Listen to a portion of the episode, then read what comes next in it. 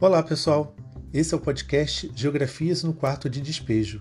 Vamos falar um pouco dessa grande autora brasileira que conseguiu expressar com maestria a sua realidade enquanto mulher, negra e favelada.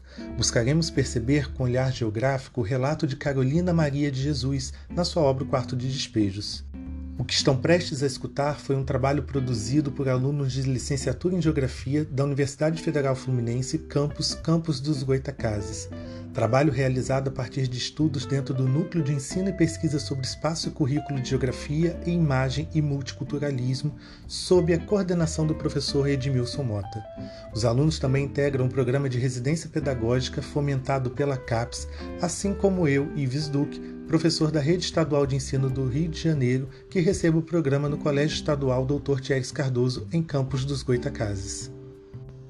Para começar, Ana Beatriz fará uma introdução da obra de Carolina de Jesus, assim como Victoria Caroline, que dará continuidade a essa introdução e nos apresentará outros elementos de sua narrativa. Em seguida, Vivian Machado falará sobre o conceito de lugar e o que é ser favelado na perspectiva da autora. Jonathan Vieira tratará das relações entre sociedade e Estado. A Sabrina Gomes irá refletir sobre o trabalho em condições precárias, a Milena Soares sobre o poder, território e lugar a partir dos favelados e Eduardo Lombardi sobre os conceitos de território e lugar, olhando para a situação de prostituição descrita na obra. Mariana Araújo irá chamar atenção para a importância da leitura e da escrita na vida de Carolina de Jesus. E finalizando, Camila Soares irá se debruçar sobre a capacidade do Estado de intervir no cotidiano. Vamos lá?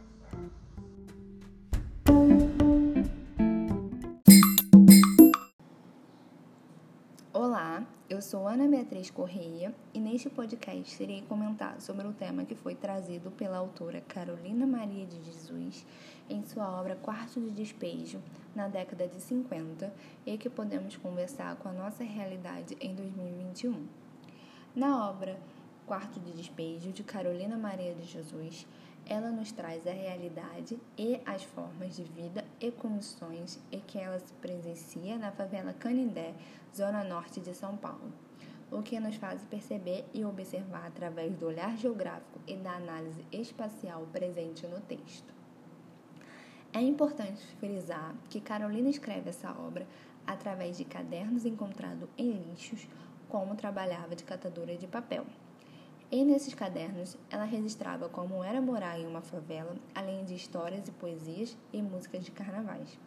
Carolina conheceu o jornalista Audálio Dantas em uma dessas suas visitas à favela de Canindé e apresentou seus escritos, que foram publicados como livros com a ajuda do mesmo. Quando a autora cita favela, ela retrata a dificuldade, a diferença dos centros da cidade em como ela era tratada ou se sentia nesses dois lugares. Além disso, ela nos mostra também sobre os problemas presentes nesse meio, como a pobreza, a desigualdade, entre outros. Além do descarte ilegal de resíduos que podem comprometer a saúde e bem-estar dos que vivem ali. Irei finalizar este podcast com uma situação da obra. Às oito e meia da noite, eu já estava na favela respirando o odor dos excrementos que mescla com o barro podre. Quando estou na cidade, tenho a impressão que estou na sala de visita, com seus lustres de cristais, seus tapetes de veludos, almofadas de cetim. E quando estou na favela, tenho a impressão que sou um objeto fora de uso, digno de estar num quarto de despejo. Página 33. O livro O Quarto de Despejo na relação do espaço. O espaço geográfico é o meio utilizado e transformado pelas atividades humanas. Essa história passa na cidade de Canidé, no estado de São Paulo. A autora Carolina de Jesus, em seu livro, relata as condições que vivia na favela. Morando num espaço precário em um barraco com seus filhos, e um dos cômodos dessa casa, ela guardava os papéis que coletava e utilizava para relatar o seu cotidiano. No livro, ela deixa bem claro como era a relação dos seus vizinhos. Por ser uma casa colada a outra, ela ouvia brigas e situações inesperadas. Diante da realidade na favela, Carolina via aquele espaço como um inferno. O seu sonho era sair da comunidade, não se conformava com a desigualdade social. as condições de vida que as crianças levavam, sendo violentadas sexualmente pelos pais, tendo que trabalhar para conseguir alimentos para casa. Homens agredindo as mulheres por não realizar obrigações, tudo isso a indignava. Esse era um dos motivos de não estar disposta a manter um relacionamento, pois não teve experiência boa com seus antigos companheiros. Para Carolina, o espaço onde vivia não era considerado uma cidade, pois na cidade tem direito, já na comunidade não, reafirmando a dualidade da favela e a cidade, com a exclusão do poder público estabelecido, com direito à saúde pública, segurança e com direito à escola, pois só a classe média tinha seus direitos estabelecidos. Carolina era a única moradora que sabia ler e escrever na favela, e com isso tinha um sonho de publicar a sua história, para toda a sociedade perceber as condições daquela popula população excluída na comunidade. A análise da autora tem o objetivo de relatar os conflitos percebidos e vividos na relação dos o quarto de despejos foi o nome usado por Carolina de Jesus para definir o que é a favela para a cidade. Quando estudamos o conceito de lugar, aprendemos que lugar é aquele espaço que nos remete a algum significado, algum sentimento, e podemos perceber a partir de Carolina que a favela, enquanto um lugar, remete significados muito diferentes para determinadas pessoas. No dia 13 de agosto, Carolina vai escrever sobre um filme que está sendo gravado na favela. Ela discorre sobre como os favelados estão eufóricos, olhando, fazendo barulho e curiosos. Ao mesmo tempo, ela fala sobre a fome que está sentindo, sobre a pouca comida que tem para ela e seus filhos em casa. Em determinado momento, ela diz: Quando os artistas foram almoçar, os favelados queriam invadir e tomar as comidas dos artistas. Pudera, frangos, empadinhas, carne assada, cervejas. Isso deixa claro que a realidade da fome não está presente apenas na família de Carolina, mas é algo presente em toda a favela. No livro Os Conceitos Fundamentais da Pesquisa Socioespacial, o autor Marcelo Lopes de Souza vai discorrer sobre o conceito de lugar, e em determinado momento ele vai dizer que, no caso do conceito de lugar, não é a dimensão do poder que está em primeiro plano, mas sim a dimensão cultural simbólica. Podemos perceber isso quando a favela é o lugar escolhido para ser reproduzido um filme. Toda a produção desse filme entra na favela, se aposta daquele espaço, mas ao mesmo tempo estão completamente distantes da realidade da cultura desse lugar. Enquanto favelados passam fome, atores almoçam um banquete.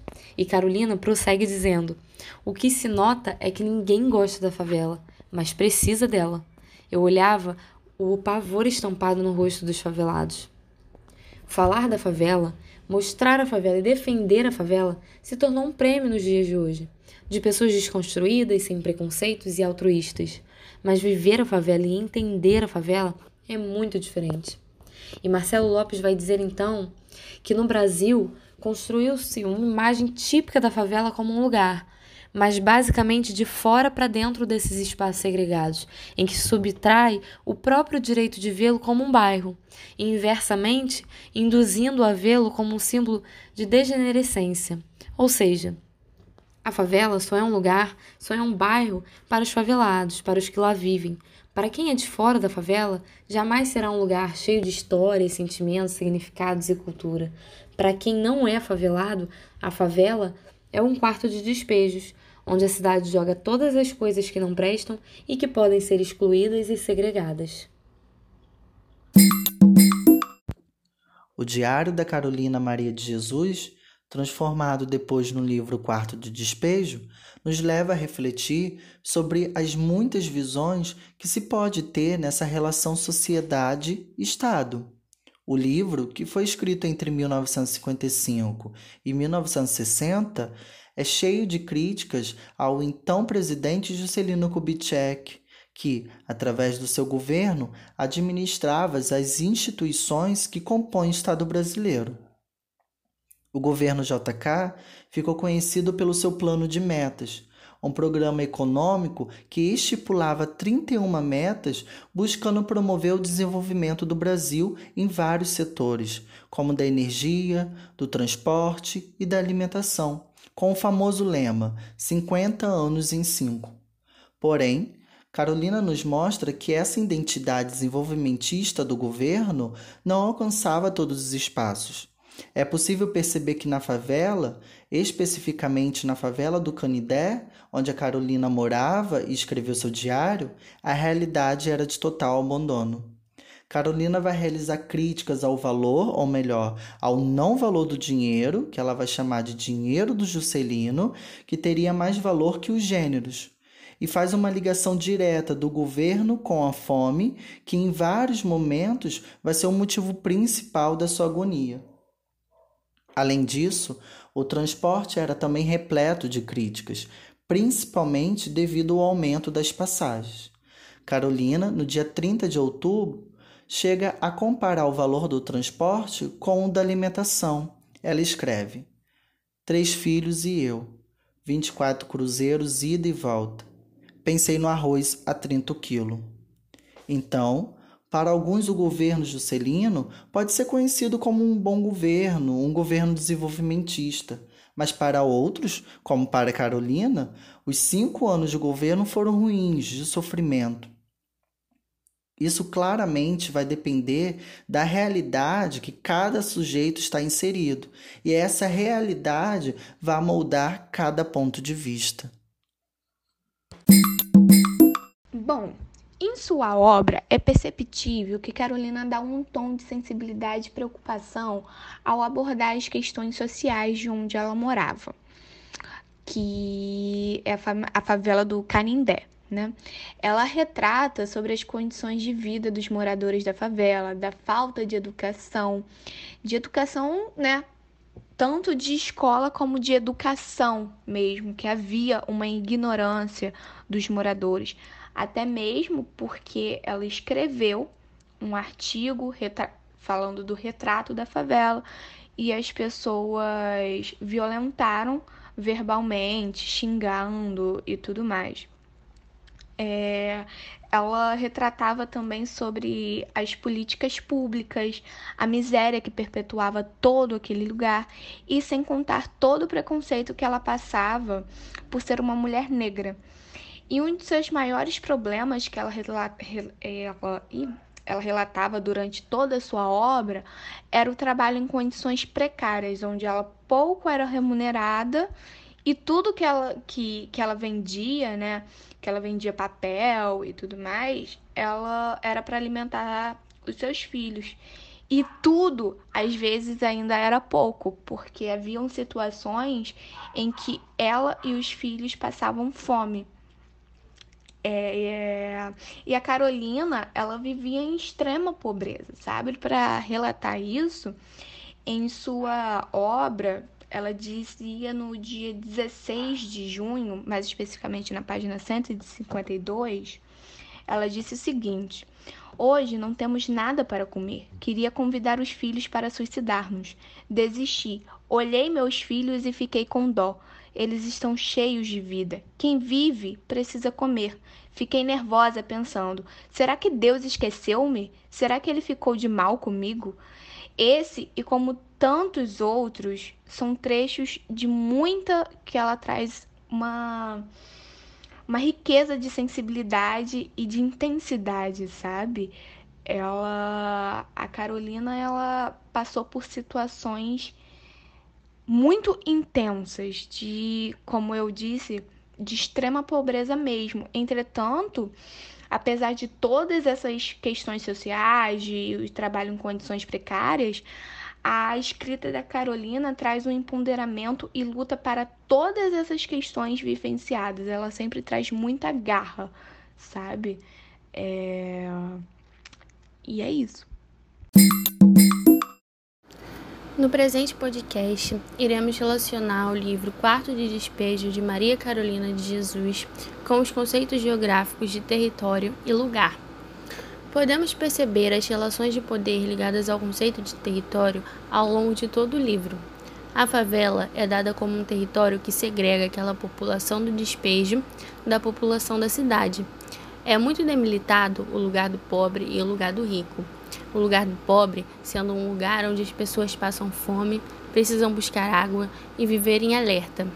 Maria Carolina ainda faz uma crítica ao poder estatal, onde podemos ver uma crítica da base, do povo, de quem está sofrendo na pele as consequências desse governo que governa para os ricos, como por exemplo na página 36, em que diz: De quatro em quatro anos muda-se os políticos e não soluciona a fome, que tem sua matriz nas favelas e as sussursores nos lares operários. O conceito de lugar é por diversas vezes dado como um espaço percebido, variando o significado afetivo para cada pessoa. No caso de Maria Carolina, ela cita a favela, sua moradia, como inferno. As dificuldades que passa por ali a faz enxergar os barracões e as pessoas com infelicidade. Porém, a autora nunca perde a empatia. É difícil criar seus filhos e trabalhar catando papel e latas debaixo de sol e de chuva em condições muito precárias, e ainda enfrentar a fome, além das cobranças exorbitantes da conta de luz. Na página 37, ela demonstra o quão duro é a vida do favelado, dizendo: Duro é o pão que nós comemos, dura é a cama que dormimos, dura é a vida do favelado. Logo, o significado afetivo da favela para Maria Carolina não é de um lugar positivo. A violência é demonstrada por vezes através do, através do abuso de poder, exemplificado quando ela quase foi presa por pedir um auxílio ao governo exemplificada também na entrada da polícia nas favelas, em homens batendo em mulheres e no medo constante de ser roubada, mesmo tendo pouco. O quarto de despejo ainda é o livro que se aplica na realidade de hoje, onde temos a pobreza em massa encolhida em sua maioria nas favelas. O capitalismo e o neoliberalismo continuam matando, continuam excluindo e continuam ignorando várias Marias Carolinas de Jesus. Dando continuidade às geografias no quarto de despejos, o livro Quarto de Despejo se trata de um compilado de cerca de 20 diários escritos pela até então anônima Carolina Maria de Jesus, uma mulher negra, mãe solteira e moradora da favela do Canindé, em São Paulo. Justamente por isso, os temas geográficos escolhidos foram o de território e o de lugar, e um pequeno trecho falando sobre prostituição. De início, a favela do Canindé se caracteriza como um território, justamente por ser um espaço delimitado por relações entre indivíduos, no caso os ricos e os pobres. Como também define Marcelo Lopes de Souza, território é um espaço definido e delimitado por e a partir de relações de poder, sendo esse poder definido como habilidade humana de agir em união, não estando necessariamente atrelado à violência, dominação, autoridade e competência, e não é algo que possa ser estocado, não é algo físico ou material, e só existe em sua efetivação de forma legítima em um espaço delimitado, como apontado por Hannah Arendt. Falando sobre o conceito de lugar, a palavra lugar é um tanto polissêmica, possuindo uma gama variada de significados, como por exemplo, o de pequenas áreas, localidades ou espaços ocupados, porém para a geografia ele acaba ganhando um novo sentido. Como apontado também por Marcelo Lopes de Souza, lugar consiste em um espaço vivido e percebido, dotado de significado. Diferentemente do conceito de território, que possui poder como aspecto primordial de sua concepção, no conceito de lugar, a dimensão que o sustenta é a cultural simbólica, o que indica que toda a estrutura do conceito é pautada em sentidos e significados atribuídos a determinado espaço. Esse sentido acaba se caracterizando como algo pessoal para cada indivíduo, podendo ser um sentido negativo ou positivo, como apontado por Tuan, que definiu os termos topofobia e topofilia, respectivamente. No livro, por se tratar de um diário, temos, dentro do possível, uma noção do que a autora sente por determinados lugares na favela do Canindé, além de como se dá algumas relações lá dentro. Como, por exemplo, o significado positivo que ela atribuiu ao mercado do Sr. Eduardo, onde, mesmo quase nunca tendo dinheiro, é um lugar onde ela, quando pode, compra alimento para ela e seus filhos. Ou quando vai ao rio lavar roupa e conversar com a Dorsa. Porém, também mostra o pavor que ela tem de entrar no quartinho onde dorme, por ser muito apertado.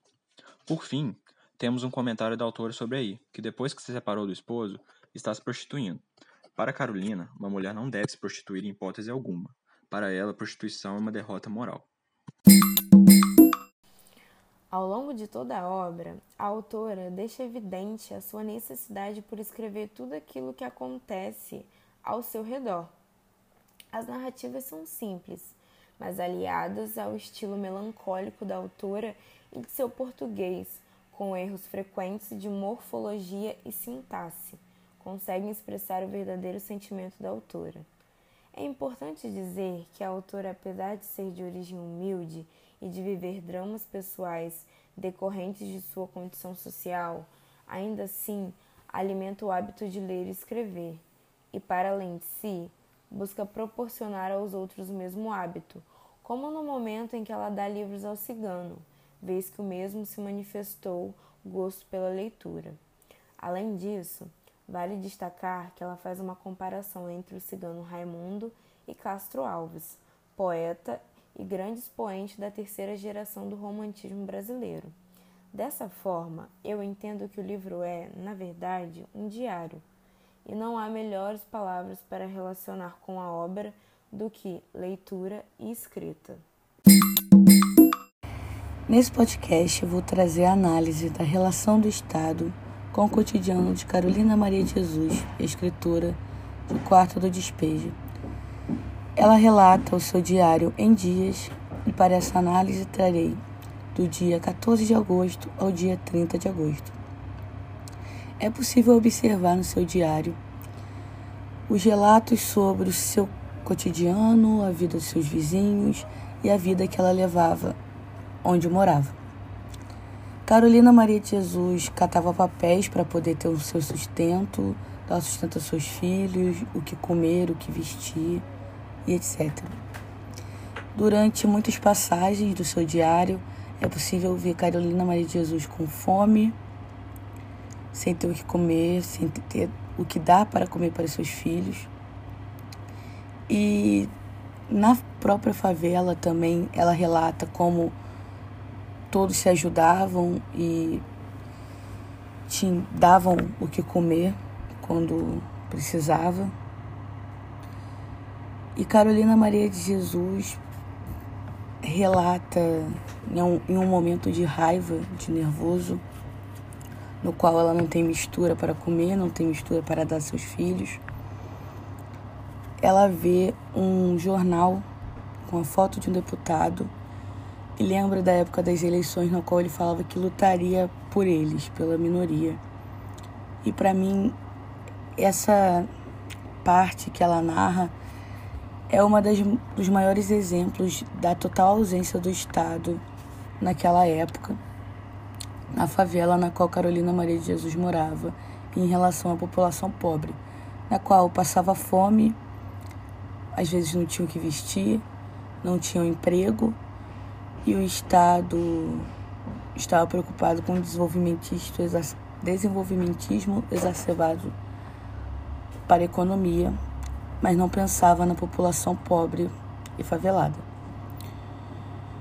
E durante as narrativas dela desses dias, a gente consegue ver que muitas das coisas que o Estado não dá acesso à favela se mantém, as políticas públicas não chegavam até a favela de Carolina Maria de Jesus e não chegam nas favelas hoje em dia, no Rio de Janeiro, em São Paulo, na Bahia, em qualquer parte do Brasil. Essas são as pequenas análises que eu tinha para fazer hoje sobre essa parte do livro. E assim encerro a minha fala.